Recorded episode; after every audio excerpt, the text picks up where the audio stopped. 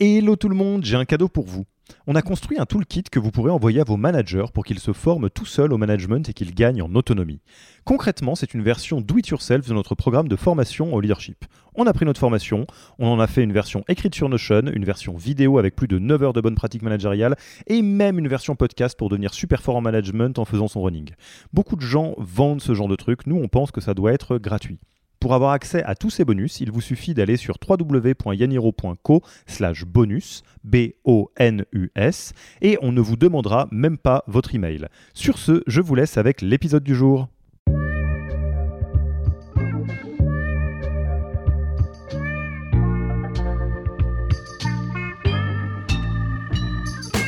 Bonjour et bienvenue dans le podcast du Human Factor. Je m'appelle Alexis Eve et tous les mercredis, je vais à la rencontre des plus belles startups pour construire avec vous la collection des meilleures pratiques RH de l'écosystème. Je pense qu'il y a une conviction de plus en plus forte euh, et qui est déjà très installée dans les startups que en fait, euh, ben, c'est de nouvelles euh, hors noir et que c'est ça qui permet en fait d'avoir un impact stratégique. Ne vous embêtez pas à prendre des notes, on s'en occupe pour vous. Vous pouvez retrouver le meilleur de cet épisode et de tous les autres dans le Yaniro Wiki la bible des meilleures pratiques RH dans un Notion. Rémunération, recrutement, cooptation, tout y est. Pour découvrir le Yaniro Wiki, allez tout simplement sur www.yaniro.co/wiki et ajoutez la page en favori pour la voir sous la main quand vous en aurez besoin. Pour l'heure, je vous laisse avec l'invité d'aujourd'hui et vous souhaite une bonne écoute. Bonjour Céline, bonjour Léopold, comment allez-vous? Bonjour, ça va super. Ça va super. Bah, en tout cas, un, grand merci à tous les deux d'avoir accepté notre invitation sur le podcast euh, du Human Factor de Yaniro. Euh, si vous avez lancé l'épisode, vous avez une petite idée de ce dont on va parler, mais peut-être que vous ne connaissez euh, ni Céline ni Léopold, et je ne sais pas à propos de Reflect et Trustpair, mais donc est-ce que je ne vous laisserai pas l'un, l'une, l'autre vous présenter afin qu'on sache un peu de quoi on parle? Céline, tu veux commencer? Oui, bien sûr. Donc, euh, bah, moi, c'est donc Céline Gallon. Je suis la VP People de Trosper, euh, qui est une fintech que j'ai rejoint il y a un peu plus d'un an et demi. Et donc, euh, bah, chez Trosper, je gère les RH à 360 sur nos équipes en Europe et aux États-Unis. Petit, peut-être pour avoir un peu des idées de ce dont on parle, parce que je ne sais pas à quel point effectivement les, les, auditeurs auditrices identifient Trustper. Tu peux nous donner juste deux, trois infos de à quel point c'est grand, sur combien de pays vous êtes, ce genre de choses? Donc chez Trosper, on est à peu près 100 euh, personnes. Euh, on est en phase de scale euh, à l'international sur notre base de clients et et on est présent donc effectivement en Europe et aux États-Unis. Et on a du coup une petite équipe qu'on a créée à New York en début d'année, un bras commercial. Top. Léopold, tu veux prendre la suite? Yes. Bah écoute, du coup, moi je m'appelle Léopold Adam, je suis le fondateur et CEO de Reflect, qui est un outil de euh, pilotage de, données RH. Euh, donc concrètement, ce qu'on fait, c'est qu'on va aller récupérer les, données de tous les outils que les boîtes utilisent, donc euh, recrutement, SIRH, paye, etc. On les agrège, on les nettoie et on développe pour nos clients tous les, tableaux de bord. ce sont aussi des tableaux de bord légaux, hein, comme l'index égalité pro ou, des, ou la BDESE. voilà, pour les aider finalement dans leur quotidien à orienter leurs décisions, accompagner leurs managers dans le développement de leur équipe, euh, faire un reporting auprès du CODIR et du COMEX qui soit encore plus fiable. Euh, voilà, et on est une équipe de 10 euh, et on a eu la chance de lever des fonds il y a, il y a bientôt un an. Voilà. Et euh, vous comprenez un petit peu mieux euh, pourquoi est-ce qu'on fait cet épisode à trois voix. Donc, euh, on a discuté avec Céline dans un premier temps de, ah bon, de quoi on parle, qu'est-ce qu'on pourrait imaginer, le sujet de la data RH, des HR analytics, bref, qu'est-ce qu'on mesure, pourquoi on le mesure, comment on le mesure, à quoi ça sert, comment, etc. Et assez vite revenu, venu comme une évidence. Et c'est à ce moment-là qu'on s'est dit, bah, pour être tout à fait précis, Céline m'a dit, mais en fait, quid d'inviter Léopold? Parce que ça va être hyper intéressant d'avoir l'œil de quelqu'un aussi euh, dont c'est le métier au quotidien, euh, finalement, de travailler sur euh, la data RH. Donc, vous l'avez compris, l'idée de cet épisode, ça va être de rentrer en détail sur la HR Analytics. Go Personne ne s'oppose à ça? Non. Go. Non. eh bien, allons-y. Peut-être pour commencer sur, sur, sur le commencement, et peut-être Céline, si tu, si tu veux donner un peu la, le là là-dessus. pourquoi, euh, pourquoi collecter de la, de la data RH euh, C'est quoi les étapes euh, Parce que j'imagine que pas mal de boîtes, de startups qui se lancent ne se posent pas forcément la question. On va peut-être commencer avec de la data RH un peu de mauvaise qualité sur un Excel. Pourquoi c'est important et, toi, qu'est-ce que tu as observé comme évolution, j'allais dire, de la HR Analytics? On dit souvent qu'on ne peut pas piloter ce qu'on ne mesure pas. Et ça, je pense que c'est un constat assez nouveau euh, parmi euh, les RH qui n'était pas forcément, on va dire, à l'origine, en tout cas, une fonction extrêmement euh, data-driven. Et je pense qu'il y a une conviction de plus en plus forte et qui est déjà très installée, je pense, dans les startups que, en fait, ben, c'est le nouvel or noir et que c'est ça qui permet, en fait, d'avoir un impact stratégique, surtout dans les phases de croissance. C'est d'avoir des décisions RH qui sont fondées sur de l'analyse de données et donc forcément des données ben, de qualité et pertinentes. Top. Et, toi, euh, Léopold, qu'est-ce que qu'est-ce que tu as observé? Parce que forcément, toi, tu es très, très, très connecté à ce sujet. ouais. Bah, c'est le thème de, effectivement, c'est le thème de notre boîte. C'est que nous, on pense qu'avec euh, avec Reflect, il va y avoir, enfin, il y a une vraie catégorie qui se crée, comme il y a une catégorie sur le recrutement avec des logiciels de recrutement, etc. Et nous, on pense, euh, on est convaincu qu'il y a une vraie catégorie qui est en train de se créer sur l'analyse de data. Mais en fait, c'est quelque chose qui est déjà existant depuis des années. Donc, en fait, les boîtes nous ont pas attendu, nous, pour faire naturellement de l'analyse de données. Mais c'est qu'en fait, il se trouve qu'avant, c'était très lié à, la, à ce, qu'on appelait des rapports légaux. Quoi. Plus dans les mains des contrôleurs de gestion sociaux. Donc c'était, euh, c'était plus pour des sujets finalement de compliance. Et en fait, depuis les années 2000, nous, en tout cas, ce qu'on observe, c'est que euh, bah, le sujet change un peu de main et, va vers davantage, euh, bah, vers des profils qui sont entre guillemets moins experts, donc plus des, des, RH de manière générale. Et là, du coup, on suit des indicateurs autres que ceux de l'époque, qui étaient beaucoup des indicateurs classiques, catégories socio-professionnelles, etc. Et là, on rentre plus vers des indicateurs un peu plus stratégiques, entre guillemets, comme le turnover, l'absentéisme, croisement de données, etc. Euh, voilà. Et donc, du coup, euh, par contre, euh, je pense qu'on en parlera aussi pendant le, podcast, mais en tout cas, nous, ce qu'on observe, c'est que, donc là, on utilise un mot, voilà, même anglais, HR Analytics, on parle beaucoup d'IA, etc. Mais je pense qu'il faut aussi faire attention à ce que tout le monde ne soit pas au même stade de maturité des données et qu'on observe encore que beaucoup de boîtes sont au début et donc, il faut, faut, pas aller trop vite en besogne quand il faut faire des, de l'analyse de données RH et y aller humblement, euh, étape par étape. Et, et, peut-être donc euh, tous les deux, euh, moi la première question qui me vient, parce que évidemment on va très vite rentrer dans qu'est-ce qu'on mesure, comment on le mesure, comment on l'utilise, comment on le rend solide et du coup prédictible, j'allais dire, et comment on peut se mm. servir de la data pour, pour avoir des décisions éclairées. tu parlais, Léo, du, du pourquoi euh, un peu euh, qui a à la fois euh, de la, notion de reporting, de mesurer des trucs comme le turnover, mais aussi des rapports légaux, des mmh. choses comme ça. moi, ma question, et peut-être Céline, si tu veux commencer, c'est on ne peut pas améliorer ce qu'on ne mesure pas, on ne peut pas piloter ce qu'on ne mesure pas, tout à fait. Et ça, alors là, tu trouveras un vrai advocate ici pour, pour ça. la question très naïve que j'ai envie de poser, c'est mais améliorer quoi? Euh, dans le cas de la fonction RH. Dit autrement, la mesure de la qualité ou de la performance RH peut se retrouver sur quels indicateurs selon toi? Alors, il y a des indicateurs euh, très euh, financiers, hein, d'efficience, d'efficacité. Par exemple, quand on parle de le span of control, donc par exemple le nombre de N-1 qu'un manager peut avoir, il y a des ratios d'optimisation euh, de l'organisation qui va avoir évidemment un impact financier. C'est-à-dire est-ce qu'on dépense de l'argent au bon endroit pour un impact maximal? Il va y aussi y avoir euh, des impacts en termes de euh, satisfaction bien-être au travail, puisque si tu as le bon ratio manager-employé, ça va favoriser une bonne communication, un bon passage d'infos et une absence de micromanagement. Donc il y a à la fois un impact extrêmement quanti sur le pilotage financier de la boîte, et il y a un impact, on va dire, beaucoup plus quali sur bah, tout le cycle de vie euh, de l'employé. Et toi, Léopold, qu'est-ce que tu que as observé comme, euh, euh, j'allais dire, North Star métrique quelque part RH, mm. dont la data vient bah, créer du, pilotage? En fait, nous, ce qu'on observe, c'est que les boîtes suivent quand même globalement les, tout le monde les mêmes indicateurs. Donc, c'est des indicateurs assez classiques. Mais là où elles ont beaucoup de mal, c'est deux choses. C'est un, dans la fiabilité, puis deux aussi dans les différentes dimensions. Et là, en fait, ce qui va être intéressant pour les boîtes, c'est pas de se dire, OK, on a 20%, euh, 20 euh, d'attrition. Donc, attrition, c'est le taux de départ des employés sur une période donnée, donc ce que les gens appellent le turnover globalement. Bah non, en fait, ce qui va être intéressant, c'est de comprendre d'où vient ce turnover. Est-ce que c'est des personnes qui sont en période d'essai?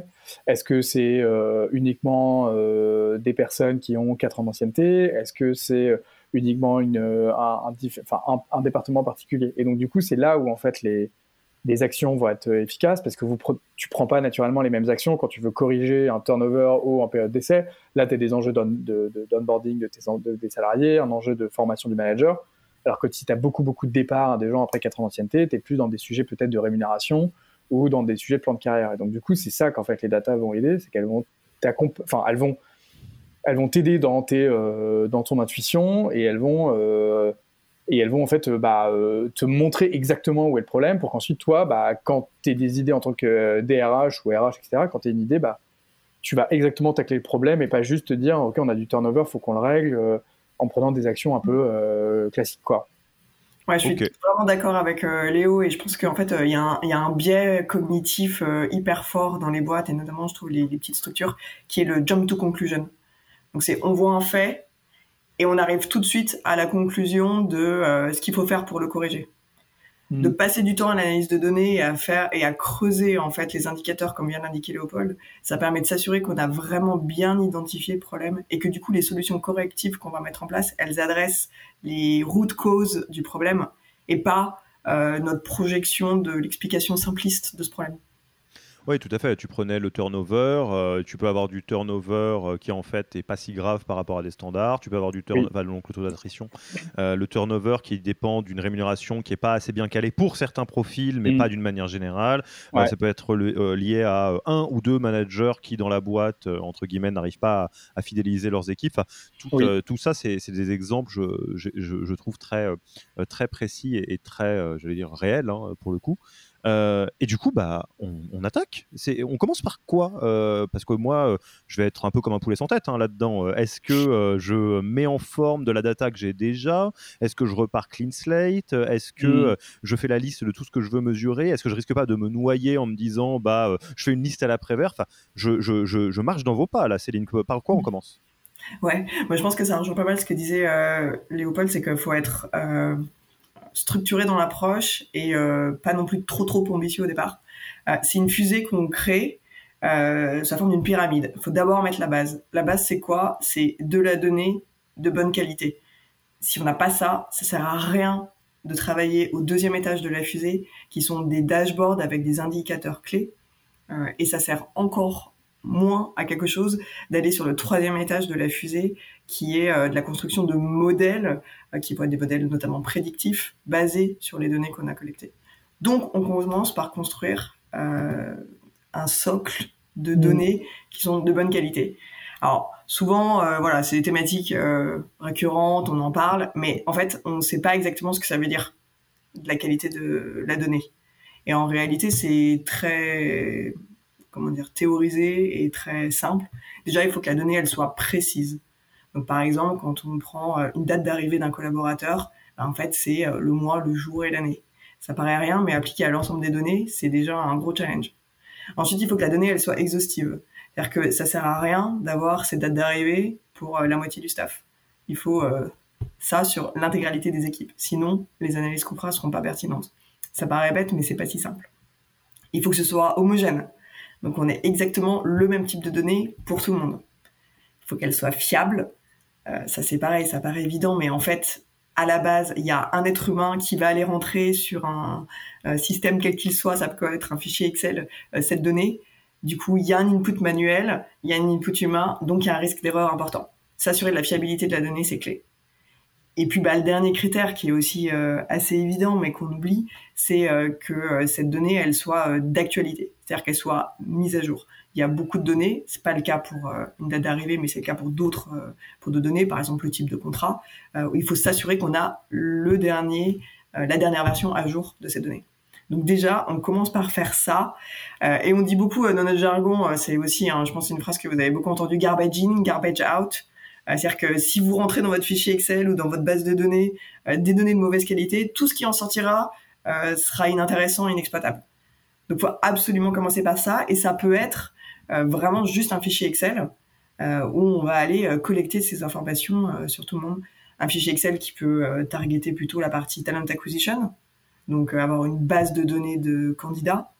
Et pour la petite anecdote, moi j'ai commencé ma carrière professionnelle comme ça. On n'avait pas d'ATS. je travaillais chez BNP. on devait recruter 100 juniors par an et j'avais un fichier Excel. La mission principale de l'équipe, c'était d'avoir toutes les informations sur les candidats mis à jour en permanence pour pouvoir aller chasser via cette base. Donc ça peut être un fichier Excel, ça peut être un outil beaucoup plus élaboré, un SIRH comme euh, euh, le mentionnait euh, Léopold, mais ça commence par une base de données clean. Alors, il y a très très clair, donc euh, ce que tu disais, euh, qualité de la donnée, garbage in égale garbage out, et donc l'inverse est vrai, euh, de la donnée précise, exhaustive, homogène, fiable et actualisée. la première question qui me vient, j'essaye de me mettre dans le, dans, le bain, et, peut-être du coup, on va voir Léopold ce que tu en penses, hein, on va essayer de distribuer la parole. quelles données parce que y a, je, peux envisager deux écoles différentes, euh, si, je, simplifie au maximum. Euh, il y a un monde dans lequel je me dis, OK, moi, l'information qui m'intéresse, c'est ça, ça, ça, ça, ça, ça, ça. Je fais une liste à l'après-vert. Dans mmh. certains cas, ça pourrait être automatisé. Dans d'autres cas, ça va être hyper laborieux et manuel avec les risques euh, d'erreur, etc. ou je fais exactement l'inverse. C'est-à-dire, je me dis, toute donnée est bonne à prendre et on fera des dashboards, des modèles prédictifs plus tard. À ce stade-là, un, c'est quoi vos écoles et quels sont les avantages et inconvénients des deux? S'il y en a d'autres, euh, bien, bien évidemment, je, veux les entendre, et euh, peut-être euh, une, liste non exhaustive de types de data qui est particulièrement utile? Ouais. Là, normalement, Léopold, tu es à la maison. Hein. Ouais, non, mais en fait, moi, déjà, avant de. Parce que c'est vrai que Céline, tu avais raison de rentrer très vite dans le pragmatique, mais moi, d'abord, je me posais la question en tant que RH pourquoi vous voulez faire du, suivi d'indicateurs? Est-ce que vous voulez le faire parce qu'en fait, vos directions vous le demandent et peut-être qu'eux, ils ont un reporting à faire aux investisseurs, donc du coup, ce ne sera pas les mêmes chiffres? Est-ce que vous devez le faire parce que vous venez d'élire un CSE, vous êtes plus de 50 salariés, donc euh, ils demandent euh, des informations euh, comme la BDESE, donc du coup là c'est vraiment de la, compliance. Est-ce que vous avez finalement une problématique? Donc en fait vous avez l'impression que vous avez une hausse du turnover, une hausse de l'absentéisme, ou en fait, autre raison, il y a vos managers qui vous demandent des informations sur, je sais pas, les salaires de leur équipe et vous devez leur fournir. Donc en fait, ça va moi je partirais plutôt des cas d'usage au début, de vous dire ok, déjà aujourd'hui pourquoi les gens autour de moi ont besoin de données RH, pour quel cas d'usage? Et puis après, deuxièmement, c'est vrai qu'il y, a quand même un sujet de la taille. Euh, même nous, euh, chez Reflect, on bosse rarement avec des entreprises de, bah, voilà, de moins de 50 salariés parce que bah, vous pouvez au début commencer un peu sur Excel et commencer à suivre les indicateurs de base. Donc moi, je partirais plutôt de, bah, finalement, on en parlera peut-être avec euh, Céline après, mais plutôt des indicateurs de base. Déjà, c'est entrée, sortie, combien il y a de départs sur les effectifs, euh, quel est le taux d'absentéisme, euh, finalement même les, ratios hommes-femmes, des données de recrutement si vous êtes dans une logique où vous recrutez beaucoup pour savoir si vous avez une bonne vitesse de recrutement, mais je serais plutôt assez standard au début. Je le ferai sur Excel à partir vraiment au début quand vous vous lancez vers, je pense que c'est plutôt quand on arrive aux alentours des 30-40. donc moi je ferai ça, je ferai, je ferai d'abord le cas d'usage, et en parallèle, quand même, je ferai les 4-5 indicateurs euh, euh, que je mettrai sur euh, papier, sur Excel, et je, maintiendrai sur Excel au début, parce que c'est suffisant. Top. Et, toi, peut-être, si on veut rendre le truc 100% tangible pour tous les RH qui nous écoutent, parce que je sais, je vais, je vais le dire, et ce n'est absolument pas une critique, c'est plutôt un, un, ressenti, un vécu. Il y a un certain nombre de profils RH qui ont un peu la trouille euh, de l'approche euh, data, techos, euh, peut-être statistique, etc. Hmm. et je fais exprès de mettre tout ça dans un, petit panier parce que la bête noire, elle peut ressembler à ça, pour le coup. si on rend le truc très pragmatique, toi, Céline, ça serait quoi tes, tes recos d'indicateurs qui sont euh, des must-have, euh, c'est-à-dire euh, quel que soit le cas de figure, il y a des bonnes chances que ce soit une bonne idée de commencer par là. Mmh. Tu vois, typiquement, si, si j'écoute et que moi j'ai un peu peur, j'ai, j'ai, je, je, vois bien que bon, le taux d'attrition c'est important, mais je sais même pas trop comment le calculer et je sais pas par où commencer, j'ai pas envie de me noyer. C'est quoi les, les, les, premiers trucs que tu peux aller chercher à mesurer? Clairement, il y a effectivement le turnover, quelle que soit la variante qu'on prend taux de rétention, taux d'attrition, le turnover lui-même. Ça, vous euh, allez regarder sur Internet le calcul de comment euh, fonctionnent les différentes variantes. Hein. En fait, ça dépend simplement de ce qu'on prend. Est-ce qu'on prend les entrées et les sorties? Est-ce qu'on prend que les sorties? Est-ce qu'on prend que les sorties qui sont euh, involontaires de la part de l'employeur? Donc c'est aussi simple que ça. Mais il y a forcément un indicateur de ce type-là, puisque c'est un peu quand même la santé des équipes évidemment, quand on est en phase de croissance, par exemple, c'est pas forcément très pertinent de regarder le turnover puisqu'il prend en compte les arrivées. Donc forcément, ben, si on se développe énormément, on va avoir énormément d'arrivées, donc un turnover de facto très élevé, ça veut rien dire de particulier. On peut commencer à regarder plutôt le taux de, de, de, de, rétention, ce genre de choses. Mmh. Mais il y a forcément un indicateur de ce type-là si on fait beaucoup de recrutement, il y a forcément un indicateur du, team, du type euh, time to fill ou time to hire, c'est-à-dire combien de temps en moyenne, soit pour remplir un poste, soit pour passer le candidat euh, de euh, la phase initiale au recrutement. Forcément, une, notion de ce type-là, puisque c'est l'efficacité du processus de recrutement qu'on évalue avec ça. très vite, je pense que Léo l'a dit, il y a des sujets quand même qui arrivent autour de la diversité, l'inclusion. Donc, des ratios hommes-femmes. Euh, et puis, euh, je dirais euh, l'ancienneté. Pareil, ça, ça dépend évidemment du niveau de maturité de la boîte, mais on va dire qu'au bout de 3, 4, 5 ans de, de maturité de boîte, enfin de, création de boîte, c'est bien de commencer à regarder l'ancienneté. C'est quand même un indicateur de la, de la stickiness, de la fidélité des collaborateurs. Et puis le dernier indicateur qui est peut-être le, roi de tous les indicateurs RH, euh, c'est le Employee Net Promoter Score, euh, qui est moins tant euh, finalement un, un, KPI que juste le résultat d'une d'une enquête, qui est à quel point est-ce que vous recommanderiez XY en tant qu'employeur. Et ça porte beaucoup, beaucoup d'éléments ouais, sur la valeur en fait le, de la proposition de, de la boîte. Et, ce que, j'aime beaucoup dans ces indicateurs euh, qui sont euh, effectivement très, très clairs, euh, c'est que ça donne en creux une, définition aussi très claire de la responsabilité RH dans une entreprise. Si je simplifie, et vous allez peut-être me taper dessus, hein, n'hésitez surtout pas, parce que de toute façon je suis loin, hein, on, on enregistre à distance, donc vous ne me faites pas peur. on peut arriver à se dire la responsabilité de la fonction RH dans une startup, c'est de faire en sorte que les gens soient recrutés vite, qui reste longtemps et qui soit content. Donc là, on est sur euh, recrutement time to hire, euh, euh, INPS pour la satisfaction de à peu près tous les gens dans la boîte et les indicateurs de turnover, sachant qu'évidemment, il y a une partie de turnover qui est, qui est un peu obligatoire. on retombe sur nos, pieds là-dessus? Ouais. on retombe sur nos pieds, mais après c'est intéressant parce que voilà, plus la boîte va maturer sur ces sujets et plus elle va aller chercher des indicateurs qui lui sont spécifiques. Hmm. Par exemple, l'ancienneté dans l'absolu, est-ce que vraiment ça nous intéresse ou ce qu'on veut c'est l'ancienneté des top performers? Donc est-ce qu'on va commencer à croiser des indicateurs du type ancienneté avec euh, la moyenne des évaluations et de la note moyenne des évaluations, par exemple? Mais ça, voilà, c'est des choses qu'on va se poser, enfin, des questions qu'on va se poser au fur et à mesure qu'on mature ces sujets, qu'on affine ces indicateurs. Et ce qui est génial, c'est que ça structure justement les conversations qu'on a plus au niveau COMEX en fait on veut quoi comme indicateur pour aller chercher quoi par rapport à quels enjeux qu'on veut adresser vu la maturité de la boîte? Tout à fait. Et, juste avant de te redonner la parole, euh, Léopold, pour euh, corriger quelque chose que je viens de dire, euh, c'est pas juste ce que je viens de dire, à savoir, euh, je ne, suis, je ne pense pas que que la, responsabilité de la fonction RH se limite à ce qu'on vient de se faire, c'est plutôt les indicateurs qui témoignent de la croissance interne, parce que par exemple, les ratios hommes-femmes d'égalité sont au niveau de la responsabilité sociétale des entreprises, qui est aussi quelque chose qui retombe dans la direction RH la plupart du temps, mais qui pour le coup n'est pas directement connecté à 100% à la croissance, mais qu'il faut suivre quand même. Donc on tombe sur mm. euh, qu'est-ce que vous êtes en train de faire, comment on mesure ça, et, après, du coup, comment on va chercher la data. Léopold? Ouais, je voulais, je voulais revenir sur les trois indicateurs dont on a parlé, qui sont quand même assez liés à des indicateurs euh, de start-up, hein, quand même, globalement. Et du coup, euh, nous, en tout cas, on voit qu'on a des clients, enfin, on accompagne des boîtes qui sont pas du tout des startups, hein, des chaînes d'hôtels, tu vois, des, ESN, etc. Et c'est marrant parce qu'ils n'analysent pas du tout la même chose, hein, parfois.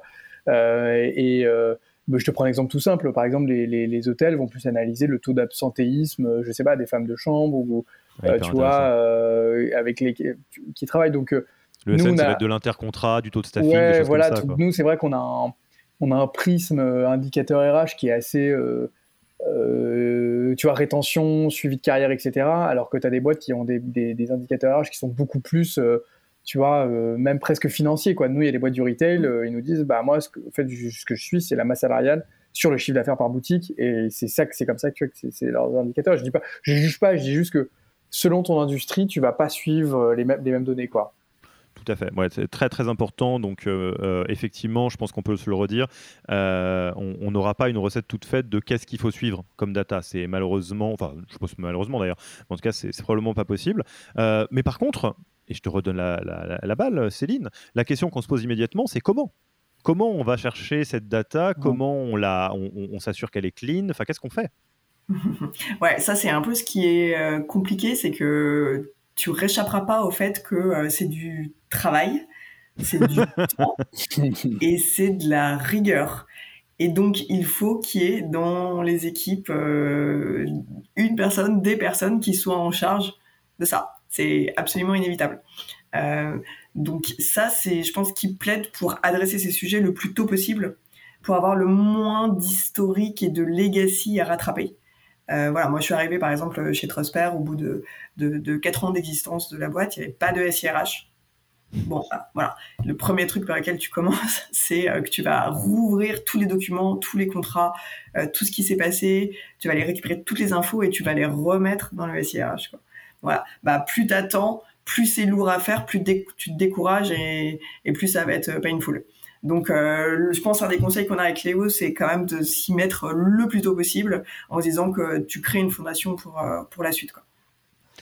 Chez, chez, chez Trustper, tu euh, juste comment c'est organisé Qui fait ça? Eh ben, pour le coup, c'est le côté People Ops. J'ai deux personnes dans mon équipe qui sont en charge de ça. En fait, c'est les personnes qui sont à la source de ces données. Donc, c'est les personnes qui vont être en charge de l'administratif, qui vont être en charge aussi bah, côté recrutement. Donc, euh, c'est vraiment les, ouais, les RH euh, qui sont euh, en contact de ces sujets. Après, tu n'es pas obligé d'avoir un... Alors moi, c'est vrai que je pensais beaucoup comme toi, Céline, en disant bah, il faut quand même un, SIRH, enfin ce qu'on appelle un corps RH, un, outil qui rassemble toutes les infos. Et en fait, on, c'est vrai qu'on observe nous dans des boîtes entre guillemets un peu plus traditionnelles, hein, qui n'ont pas beaucoup de SIRH finalement. Elles ont surtout des gros logiciels de paye et euh, ça peut faire le boulot. Alors c'est vrai que ça va pas forcément vous aider, enfin, euh, ça va pas, enfin, ça va pas être aussi, on va dire, ergonomique qu'un SIRH, mais vous pouvez quand même, euh, si vous avez un outil de paye, vous pouvez en sortir quand même quelques informations et pouvoir piloter vos effectifs avec ça, quoi. Donc parce que je sais que, enfin, d'expérience avec les boîtes avec lesquelles on parle, un SIRH, voilà, ça coûte cher. Parfois, c'est des gros projets. Et si vous sentez que la marche elle est trop haute pour faire un, un corps RH, etc., bah déjà, regardez ce que vous pouvez ressortir de votre logiciel de paye. Euh, il y a euh, énormément d'informations et nous, il y a plein de boîtes qui ont qu'un logiciel de paye avec lesquels on bosse. Et c'est déjà, vous pouvez déjà commencer par là, quoi. Hmm. Et, étant entendu, alors je, n'ai que, très très peu d'expérience dans la HR Analytics, euh, mais par contre, forcément, il y a tout un tas de sujets sur lesquels on, manie de la data, comme tout le monde. la règle étant assez simple, qui est que plus vous automatisez, plus vous passez par des choses qui sont, euh, euh, j'allais dire, euh, qui limitent les erreurs humaines, plus vous avez de la data clean. Parce que même si vous avez des gens de, de très très bonne volonté, je pense que sur à peu près n'importe quel sujet, le gros problème du tableau Excel qui, vient, qui fait bien l'affaire, vous ne voyez pas faire des R guillemets, mais le cœur y est, c'est qu'il y a un nombre de chances très élevé qu'on ne rentre pas dans les cinq critères que tu disais tout à l'heure, Céline. Mm. Ouais, c'est En fait, il y a quelques euh, solutions de contournement à ça. Donc, c'est effectivement l'intégration entre les outils. Je donne un exemple hyper concret. Par exemple, nous, on a Team Taylor comme ATS qui est intégré avec euh, notre SIRH qui est iBob.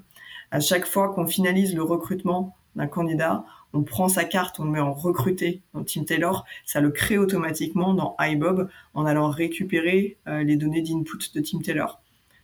Évidemment, ça limite le nombre d'erreurs dans la transition entre les deux outils.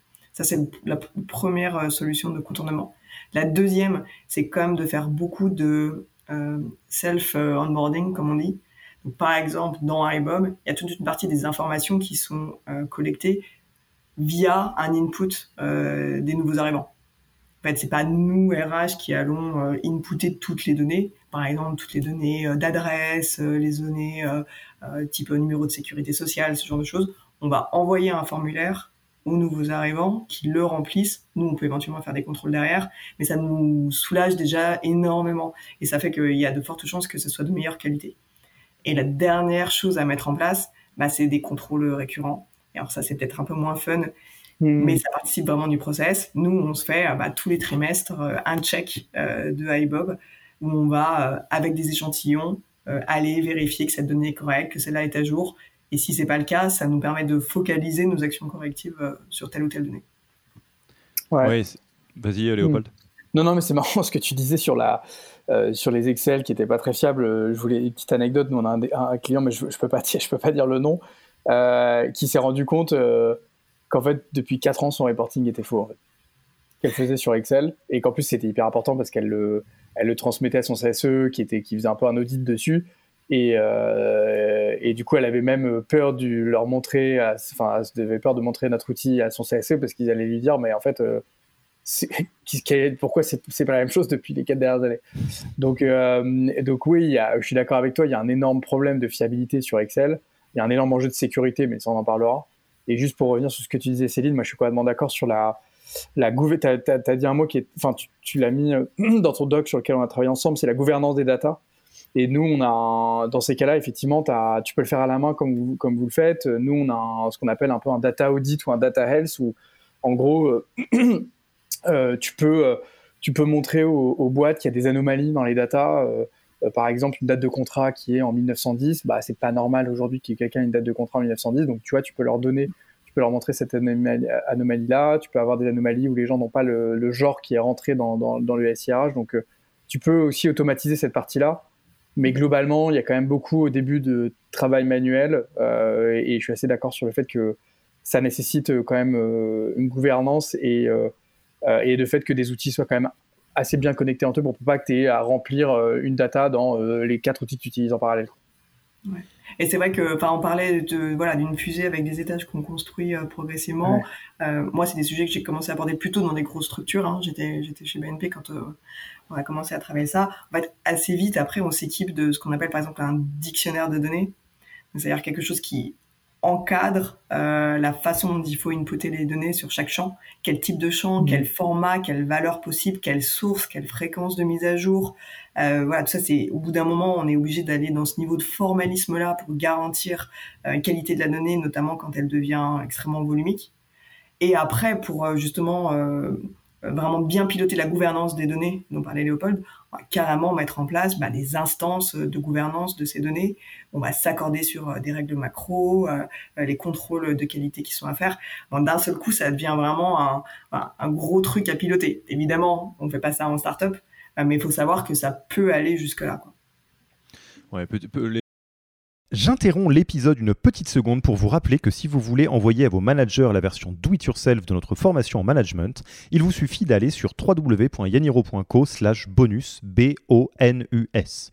Sur ce lien, vous trouverez gratuitement toute notre formation en version vidéo, podcast et la boîte à outils du management Notion qui était jusqu'alors réservée aux managers conformés. On n'aime pas vendre des secrets, on préfère vous les offrir et parier que vous bosserez avec nous si vous voulez les implémenter plus vite. Sur ce, retour à l'épisode. Les, deux messages que je retiens de cette partie-là qui me semblent essentiels, euh, notamment encore une fois j'essaye de, connecter à, peu près tous les, toutes les personnes qui écoutent.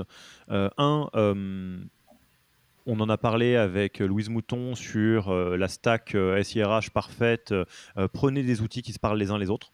Parce que bah, si vous faites pas ça, vous faites de la double saisie et quand on fait de la double saisie, on fait des erreurs. Mmh. on, va, mmh. simplifier les choses, c'est globalement comme ça que ça se passe.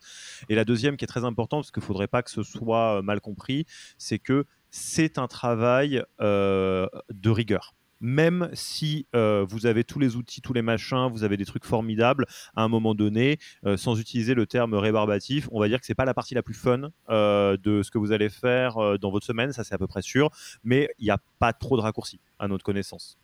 Et puis ça, c'est le petit type RH, c'est vraiment valoriser la personne qui va travailler sur ces sujets. Parce qu'effectivement, ça peut avoir un côté rébarbatif, mais l'impact, il est énorme. Donc il faut vraiment valoriser les ressources euh, côté PeopleOps qui sont en charge de ça, parce que euh, c'est peut-être un travail de fourmi, mais après ça paye et ça porte vraiment de la valeur à l'organisation. Ça c'est un, truc important, je pense. Tout à fait. Donc on parlait, euh, on parlait fusée. une fois qu'on a de la data bien clean, qu'on a, du coup c'est pas garbage in, c'est diamond in. Qu'est-ce qu'on fait après à partir de là? Bah là, du coup, on commence à attaquer euh, la phase que euh, Léo connaît encore bien mieux que moi, qui est euh, la phase de création de KPI et la phase de dashboarding. la, la constitution d'un dashboard qui va rassembler au même endroit, de façon synthétique et si possible sympathique à lire, les données, les indicateurs qu'on veut suivre, comme on le disait, en fonction de son contexte et en fonction de ses objectifs. Donc il y a plein d'outils qui ont des dashboards natifs pour ceux qui utilisent euh, Team Taylor, même ceux qui utilisent euh, Payfit, euh, comme disait Léo, il y a des outils de paye qui ont un petit peu des, éléments de dashboarding qu'on peut qu'on peut utiliser. Donc ça n'implique pas au début forcément de construire des choses par soi-même et d'être techos, comme tu disais, Alexis. Hmm. Après, pour être très honnête, moi, ce que je constate, c'est que ces dashboards, en général, euh, bah, ils sont pas du tout best in class. Déjà parce qu'on a un dashboard, un dashboard par outil. Donc ça veut dire que c'est segmenté. Alors que notre objectif, c'était d'avoir un outil de pilotage transverse sur les données RH qu'on veut suivre. Ensuite, parce que ces dashboards, ils vont être euh, construits d'une certaine façon, qui fait que ah bah la donnée qu'on voulait voir, elle n'est pas tout à fait disponible, ou alors elle n'est pas disponible au niveau de granularité qu'on veut. Donc finalement, la question qu'on se pose, on peut pas l'adresser avec ces dashboards. Ça c'est le deuxième euh, le deuxième problème. Et ensuite, parce que euh, dans les échanges qu'on a au niveau COMEX, c'est impossible euh, de euh, les faire s'approprier 4, 5 dashboards différents avec des visuels différents, des, des contraintes derrière. Donc, ma conviction, et je pense que Léo sera difficilement euh, opposé, c'est qu'il y a un moment, faut quand même s'équiper d'un dashboard centralisé. Donc, soit c'est votre kiff, comme moi, vous le faites vous-même, ça vous prend beaucoup de temps et ça vous amuse à construire. Soit vous allez voir des experts qui font ça et qui vous vendent la solution clé en main. Euh, et notamment euh, Reflect. Tu as touché 0 euros pour faire cette pub, hein, Céline. J'aimerais bien que tu le. Il est vrai. Et, moi non plus, moi non plus. Et, d'ailleurs, Petit non, non, mais... je n'utilise pas Reflect. Et en plus, tu n'utilises pas Reflect et je lui cours après euh, vraiment depuis des mois. mais Parce que je n'arrive pas. Ça moi-même. Du coup, par contre, Léopold, tu es évidemment la personne au, au, centre de ce chapitre, donc dis-nous tout. Non, mais en vrai, je suis assez d'accord avec, avec Céline nous, même c'est le début. En fait, c'est la raison pour laquelle on a monté cette boîte-là, c'est qu'on euh, s'est rendu compte que euh, toutes les boîtes, que tu sois à partir de 50, voilà, euh, font ça sur ou des Excel ou des gros outils de business intelligence. et en fait, déjà plusieurs choses, c'est pas fiable, c'est pas du tout automatisé, et surtout ça les aide pas à prendre des décisions. Donc, et même pour la petite anecdote, il y a effectivement chaque outil RH a un peu de, dashboarding, et nous il y a il y a même, pareil, je pourrais pas les citer, mais il y a des outils RH qui sont venus nous voir nous euh, et en nous disant, bah, vos dashboards, ils ont l'air euh, assez beaux. Euh, est-ce que vous voudriez pas finalement les mettre en marque blanche dans notre outil? Parce que nous, en fait, on n'a pas le temps de les faire et on veut pas les faire surtout. Négocier un exit, Léo. Non, non. C'est pas un exit, c'est vraiment de la marque blanche, quoi. C'est et en fait, mais du coup, c'est plutôt, en fait, c'est juste symptomatique. C'est juste qu'en fait, eux, ils ont un métier euh, en gros, un SIRH, c'est ce qu'on appelle un outil euh, en fait, de transactionnel, de, workflow. Quoi. En gros, c'est de faire passer euh, une personne d'une étape à une autre. C'est même une base de données. C'est de dire, OK, Céline, elle est payée tant, elle a eu, voilà, elle est passée de tel, rôle à tel rôle, etc. C'est vraiment garder une base de données la plus sûre possible. Et pour nous, c'est pas des outils qui vous aident à prendre des décisions. Et donc, du coup, voilà. Et après, ensuite, effectivement, bah, tout est fait sur Excel. Et, et quand c'est pas fait sur Excel, ils veulent faire ça sur des gros outils de BI. Et puis là, c'est bah là, quand on parle de fusée, là, c'est vraiment, vous voulez construire une, vraiment une grosse fusée.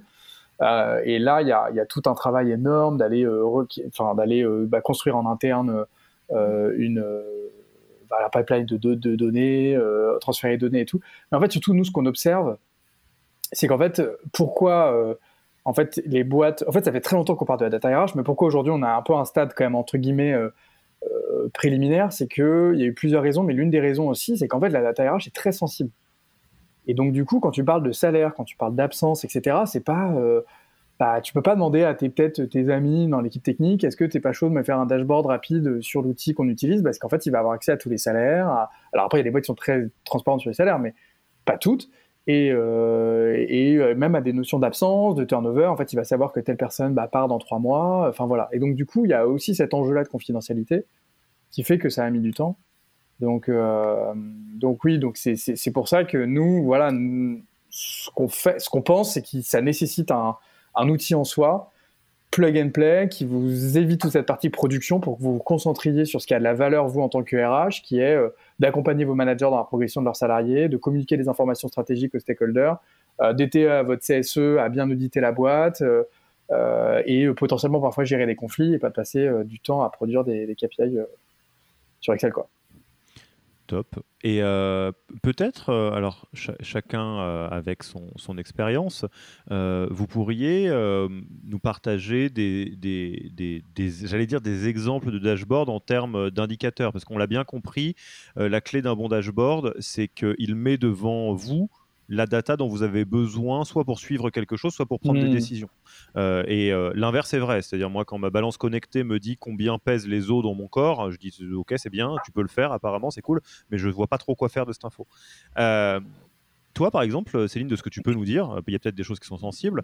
dans les dashboards, tu, tu, peux nous faire une liste un petit peu de tête de ce que tu mesures? Et Léo, je te demanderai juste après les indicateurs qui reviennent le plus souvent parce que ça peut nous donner une idée aussi de comment la fonction RH est stratégique. Ouais, bien sûr. Euh, alors, je dirais que moi, j'utilise euh, les indicateurs euh, dans deux sens, on va dire, un sens réactif et un sens proactif. Je suppose qu'il y a beaucoup de RH qui vont se retrouver en ça, mais on peut entendre assez régulièrement des petites phrases du type oh j'ai l'impression que les équipes sont moins engagées en ce moment. Ah je sens pas la vibe là voilà. On, peut l'entendre de, de managers, euh, de fondateurs, de, plein de choses. Déjà, je pense que ce qui est hyper intéressant, c'est d'objectiver cette discussion en disant, attends, euh, l'engagement, c'est quoi? Donc ça se matérialiserait comment par toi? Par exemple, euh, tu voudrais regarder, comme disait Léo, l'absentéisme? Ou est-ce que tu voudrais regarder l'évolution du NPS Déjà, mettons-nous d'accord, c'est un indicateur qui va permettre, en fait, d'objectiver notre conversation sur ton impression. Et une fois que tu as ça, tu regardes l'évolution dans le temps et ça permet de vraiment répondre en réactif si oui ou non c'est un sujet, il faut faire quelque chose ou pas. Déjà, ça c'est le, je pense, le premier type d'indicateur. Le deuxième type d'indicateur, c'est des indicateurs que moi je vais vouloir pousser pour être proactif sur certains sujets. Et euh, il n'y a pas plus tard que euh, mardi dernier en exco, un sujet qu'on a commencé à discuter, c'est euh, le ratio manager-employee. Hmm combien de managers pour nos employés? Quel est, quel est le ratio optimal dans la boîte? Et il n'y a pas de chiffre miracle. Il n'y a pas il faut 14% et c'est vrai pour toutes les boîtes. Il y a ce que nous, on se fixe comme optimum et il y a à quel point on dévie de cet optimum, pourquoi et est-ce que ça demande des, voilà, des actions. Et typiquement, ça, ça me permet d'avoir des discussions proactives avec des fonctions de type finance, de type revenu et d'aller sur des sujets d'org design. C'est des sujets que moi, j'ai envie de piloter. Donc il y a un peu, voilà, pour pas faire une liste euh, complète, euh, ces deux grandes catégories euh, d'indicateurs que moi je peux suivre en fonction des besoins. Top. Et, toi, Léopold, qu'est-ce que tu vois dans, comme indicateurs qui sont les plus courants, même y, compris si c'est des archi basiques hein, dans votre tête bah, Justement, j'allais te dire ça. j'allais te dire ça.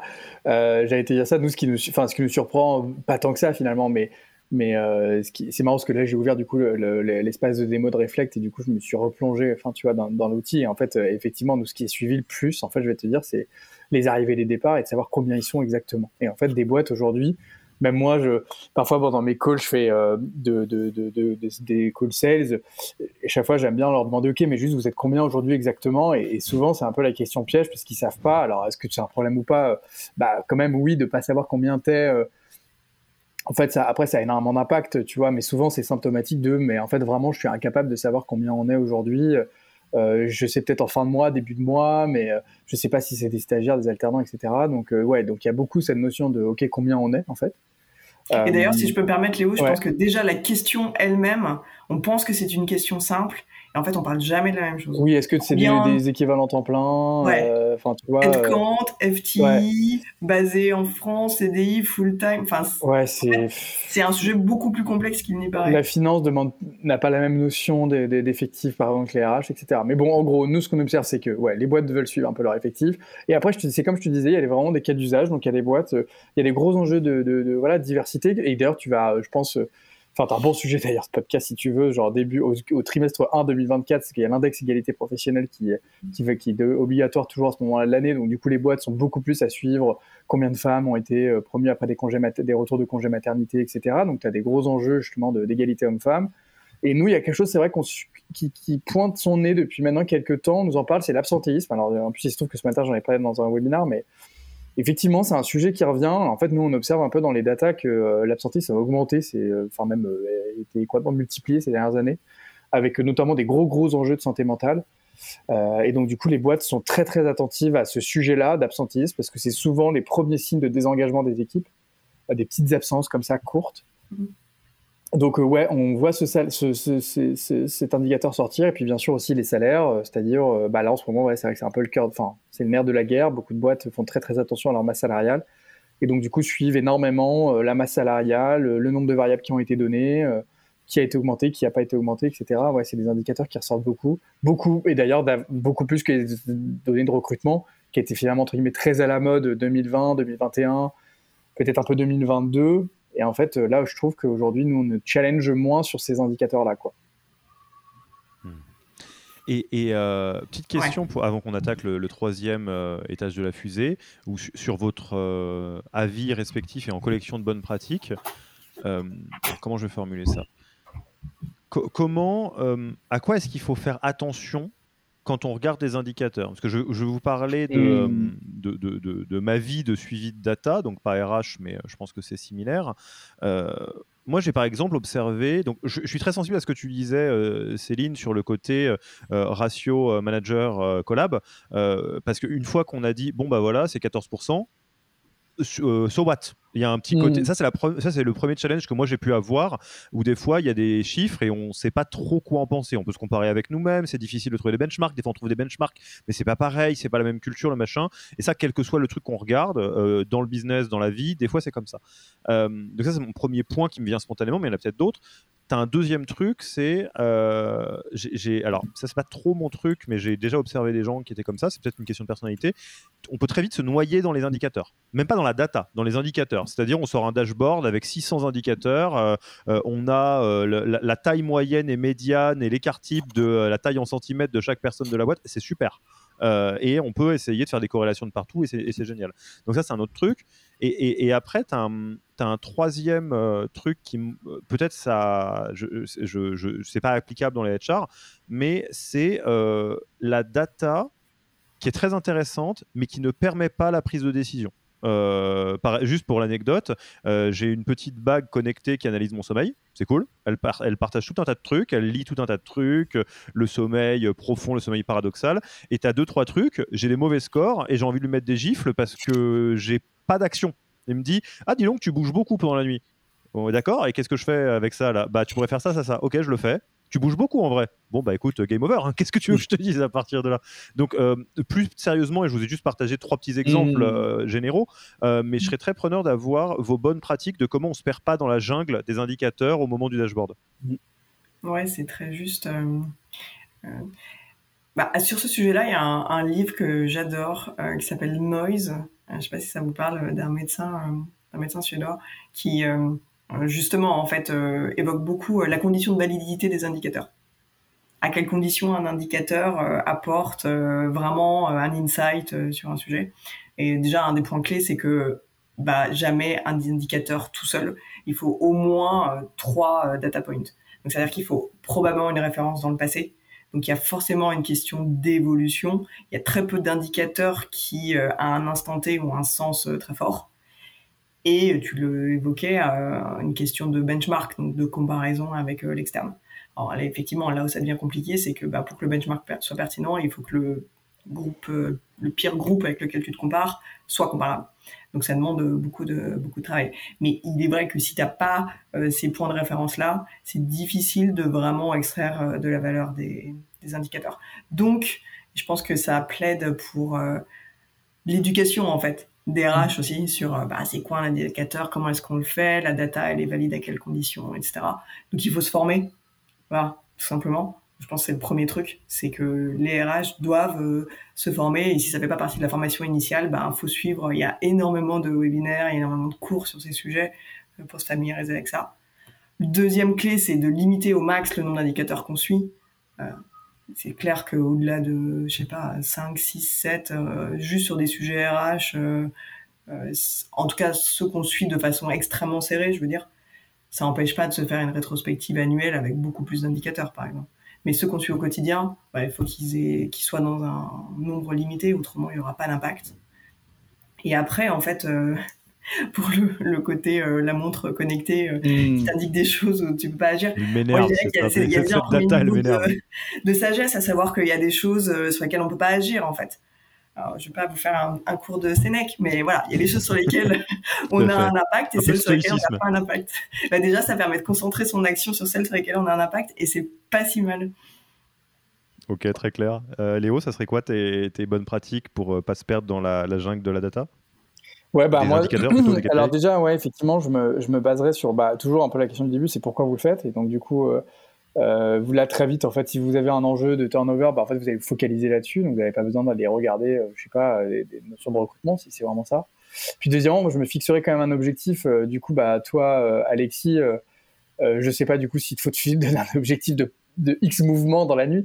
Mais en tout cas, moi, dans mon ancienne boîte où j'ai bossé, qui s'appelle Théodou, on avait toujours un objectif pour chaque indicateur qu'on suivait. Et, et notamment en recrutement, on se fixait ce qu'on appelait un standard. Et donc, dans c'est très connu dans le lean management, tu te fixes un standard.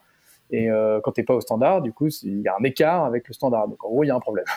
Euh, et donc, du coup, comme tu as un problème, bah, tu essaies de le régler. Donc, en fait, c'est comme ça que si tu regardes l'indicateur, mais qu'en fait, tu te fixes pas d'objectif, tu te dis, bah oui, so what, on est à 11%. Mais en fait, si tu dis que ton objectif, c'est 8, et que tu es à 11 depuis les deux derniers quarters, bah, là, tu vas te dire, OK, il y a un écart. Et là, tu fais des résolutions de problèmes. Il y a, des, il y a, des, il y a, des, ce qu'on appelle des, des formats qui sont très bien faits sur Internet. Enfin, tu peux regarder, tu vois, il y a un qu'on aimait bien, nous, c'est Piscard. Donc, tu fais le problème, tu te dis c'est quoi ton standard, et après, tu essaies de creuser les pourquoi, pourquoi, pourquoi, pourquoi, pourquoi, et puis tu arrives à une solution.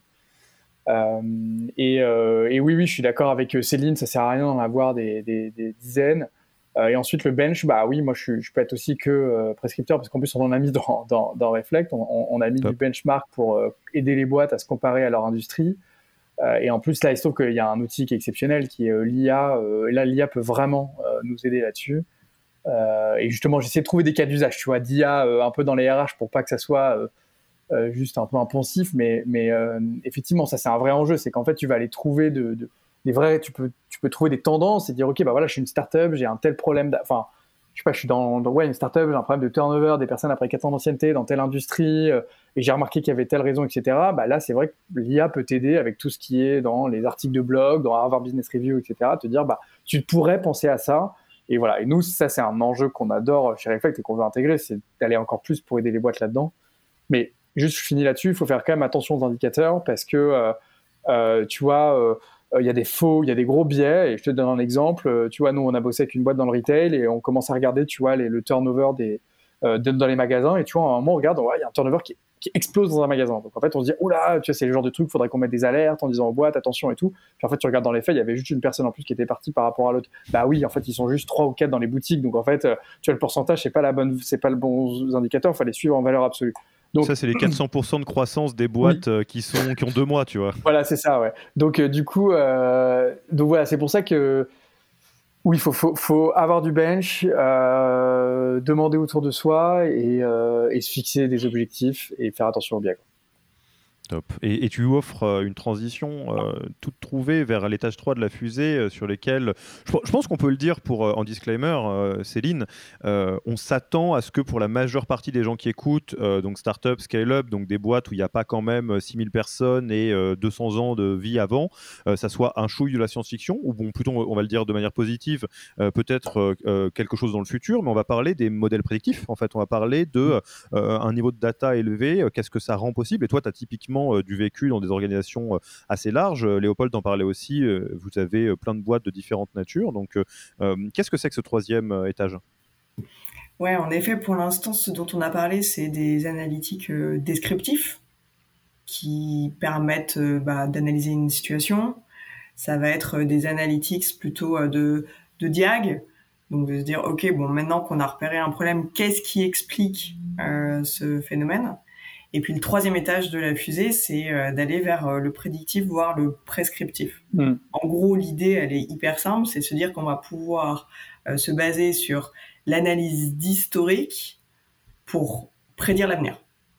C'est aussi simple que ça. Donc, en allant regarder tout ce qui s'est passé sur des gros volumes de données dans le passé, on va pouvoir identifier des schémas types dont on pense qu'on peut les projeter, les poursuivre dans le futur pour se dire, par exemple, euh, quel est le risque d'attrition de chaque individu en fonction d'un certain nombre de critères qui ont été explicatifs des départs dans le passé. Je prends cet exemple-là parce que c'est le plus simple à comprendre et euh, il y a des outils, ben, typiquement par exemple iBob, le SIRH que nous on a, qui fait ça, qui en fait alloue à chaque collaborateur qui se trouve dans le SIRH un indicateur de risque de départ, donc un attrition indicator, qui est un score calculé sur un certain nombre de critères qui ont été, été analysés comme ayant un impact dans le passé, ayant une corrélation dans le passé avec les départs. Ça me fait maxi rêver. Je peux pas le dire mieux. ça me fait maxi rêver. Euh, la, question très pragmatique, peut-être d'abord pour toi, euh, Céline, et après Léopold, je pense que tu auras beaucoup, beaucoup de, choses. C'est euh, est-ce que de manière très pragmatique, est-ce que sur un volume, euh, à la fois en termes d'ancienneté et de collab euh, comme euh, TrustPair, c'est utilisable en l'état ou c'est quelque chose que tu aurais pu faire chez BNP ou que tu pourras faire plus tard chez TrustPair Parce que je m'attends à ce qu'il y ait de la significativité qui dépend d'un peu de volume. quoi. Bien sûr, c'est des modèles statistiques, donc ils ne sont pertinents qu'à partir du moment où il y a des gros volumes. Et en plus, c'est voilà, c'est de l'IA, donc on sait très bien que l'IA repose sur bah, du big data. Donc c'est évident que c'est pertinent euh, que quand il y a des gros volumes euh, de données. Mmh. Le seul intérêt pour le coup là de passer par des outils comme iBob, c'est que ces modèles ils sont calibrés sur l'entier des données de tous les clients d'iBob. Donc les modèles ils ont été raffinés et entraînés sur des volumes de données suffisants qui ensuite permettent de les réappliquer sur un petit échantillon comme le nôtre. Donc oui, par contre, est-ce que ça aurait une pertinence? Est-ce que euh, moi, je m'amuse avec des data scientists en interne à faire un modèle juste pour nous, Trosper, alors qu'on est 100 Non, aucun Pas intérêt. assez gros. Alors que tu pourrais le faire avec la BNP. Ah, c'est ce que l'on a fait chez BNP. C'est ce que vous avez fait, tout à fait. Et, donc très pragmatiquement, euh, le, si on prend cet exemple de l'indicateur d'attrition euh, de risque de départ euh, que te fournit iBob, qui est lui-même construit sur le subset de data qu'ils ont sur tous leurs clients, etc., tu y prêtes une attention, tu le regardes comme une feature où tu as hâte de voir comment ça va évoluer, tu le regardes avec sérieux, tu peux pas le regarder parce que comment tu l'utilises? Ouais, euh, on commence tout juste en fait à l'utiliser parce que c'est vrai qu'on s'est concentré sur d'autres sujets euh, avant, mais euh, tout l'intérêt des modèles prédictifs en fait, c'est de prioriser l'action RH. Donc c'est dire, ça va faire remonter les top 10 people at risk, et en fait, ça va permettre de concentrer de l'analyse de ces situations parce qu'on va pas pouvoir faire des entretiens individuels avec les 100 personnes. Euh, donc on va là pouvoir aller cibler ceux qui sont le plus à risque et qu'on voudrait euh, qu'on voudrait vraiment fidéliser en boîte.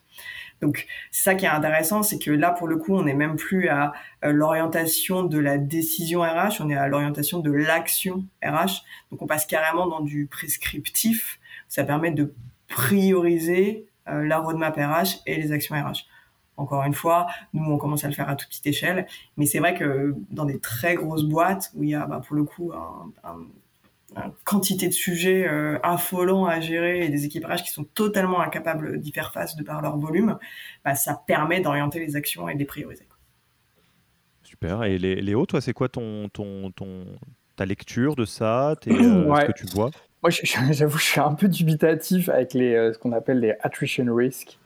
je suis toujours un peu dubitatif avec ça parce que c'est vrai qu'il n'y en a aucun qui m'a qui m'a réellement. Euh, enfin, il y en. Enfin, en tout cas, il y a aucune boîte qui m'a dit franchement, genre notre modèle marche et et, surtout pour des boîtes de, de, de, de, la taille, euh, tu vois, de entre guillemets, de même des boîtes enfin, de taille intermédiaire, quoi. Tu vois, je trouve que c'est très compliqué. Et en plus, il se trouve que moi, je suis un bon exemple parce que dans mon ancienne boîte, euh, j'avais tous les franchement, j'avais tous les datas qui montrent que j'allais pas partir. Je venais d'être promu, j'avais été augmenté, ça se passait super bien, franchement, et je suis quand même parti pour monter euh, Reflect euh, avec euh, avec Baptiste. Donc alors après tu me diras il y a toujours des exceptions, mais c'est vrai que voilà moi je suis quand on parle un peu entre guillemets d'humain et tu vois de je, suis toujours un peu dubitatif par rapport à ça. ça, c'est le premier truc. Et après, sur, là, par contre, je rejoins complètement Céline sur le fait de, de, il faut énormément de données pour que, en fait, tu aies des modèles de stats qui tiennent la route, vraiment beaucoup, beaucoup.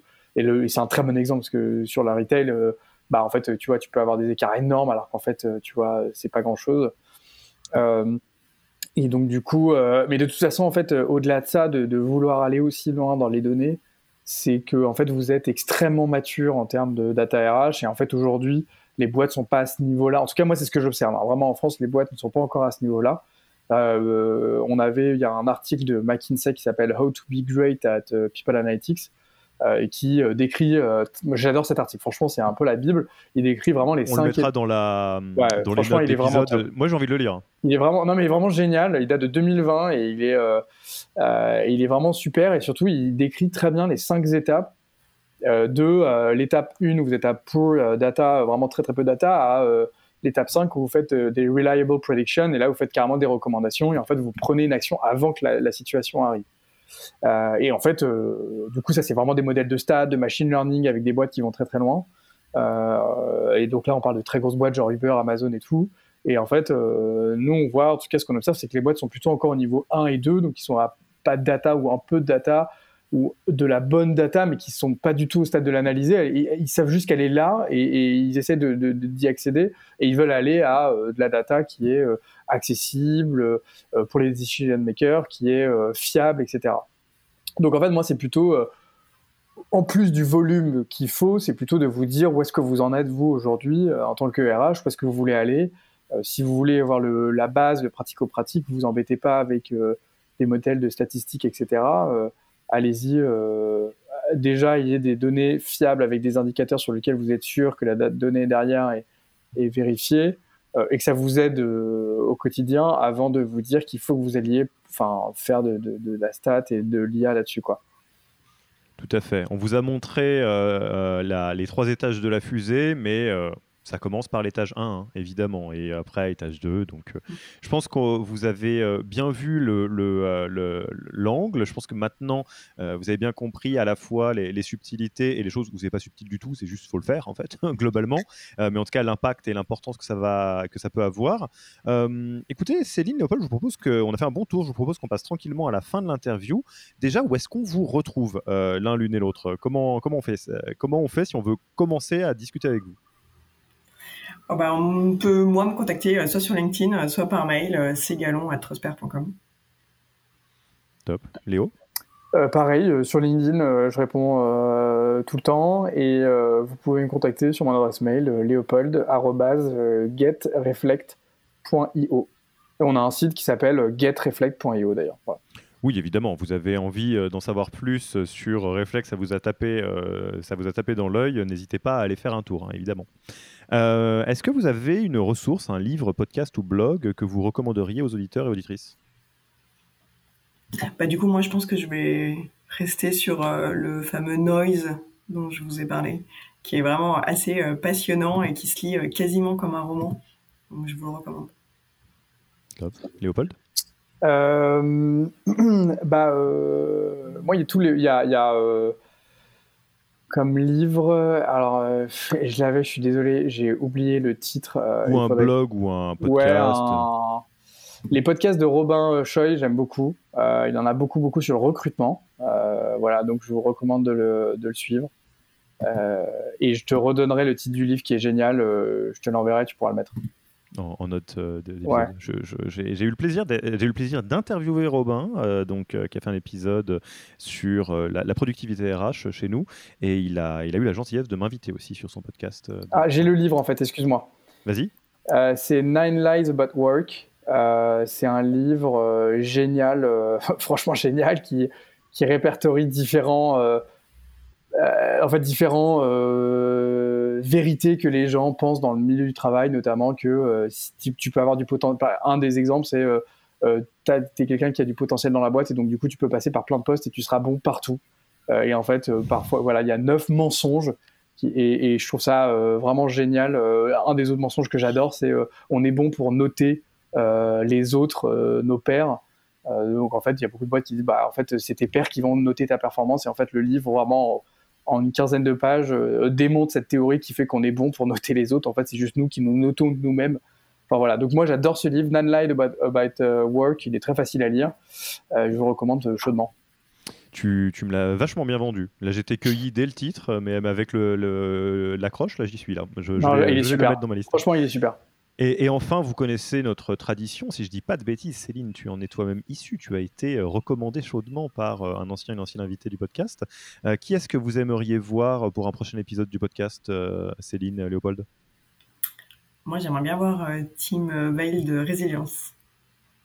Ok, c'est bien noté. Léopold? Que ce soit forcément une personne RH ou pas du tout? Bah, Tu peux me dire Didier Deschamps, mais je vais avoir du mal à le rencontrer.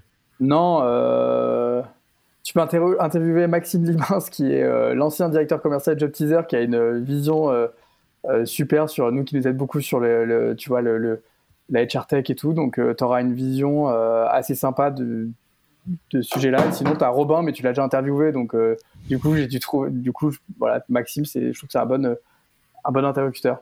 Écoute, Robin, on va attendre fin 2024 pour que tu reviennes, euh, parce que même si j'aimerais beaucoup te réinterviewer, on va, on va laisser passer un peu de temps. Et en tous les cas, Maxime, Tim, vous êtes évidemment les bienvenus euh, sur le podcast du Human Factor. Euh, écoutez, Céline, Léopold, merci beaucoup pour votre temps, pour, pour ce super épisode. Et puis, bah, moi, il ne me reste plus qu'à vous dire à la prochaine et à bientôt. Merci, merci Alexis. Merci Céline. Bye. Merci d'avoir écouté cet épisode. Pour mettre en place tout ce que vous venez d'apprendre, n'oubliez pas de vous connecter sur le Yaniro Wiki. Allez tout simplement sur www.yaniro.co/wiki et ajoutez la page en favori pour la voir sous la main quand vous en aurez besoin. Et à mercredi prochain pour un nouvel épisode. Merci d'avoir écouté cet épisode. Petit rappel, si ce n'est pas encore fait, pour accéder à notre formation en management dans sa version gratuite, il vous suffit d'aller sur www.yaniro.co bonus, B-O-N-U-S. Vous y trouverez gratuitement toute notre formation en version vidéo, podcast et la boîte à outils des meilleures pratiques du management dans un Notion récapitulatif. Et on ne vous demandera même pas votre email. Profitez bien de cette formation gratuite, envoyez-la à tous vos managers et à mercredi prochain pour un prochain épisode.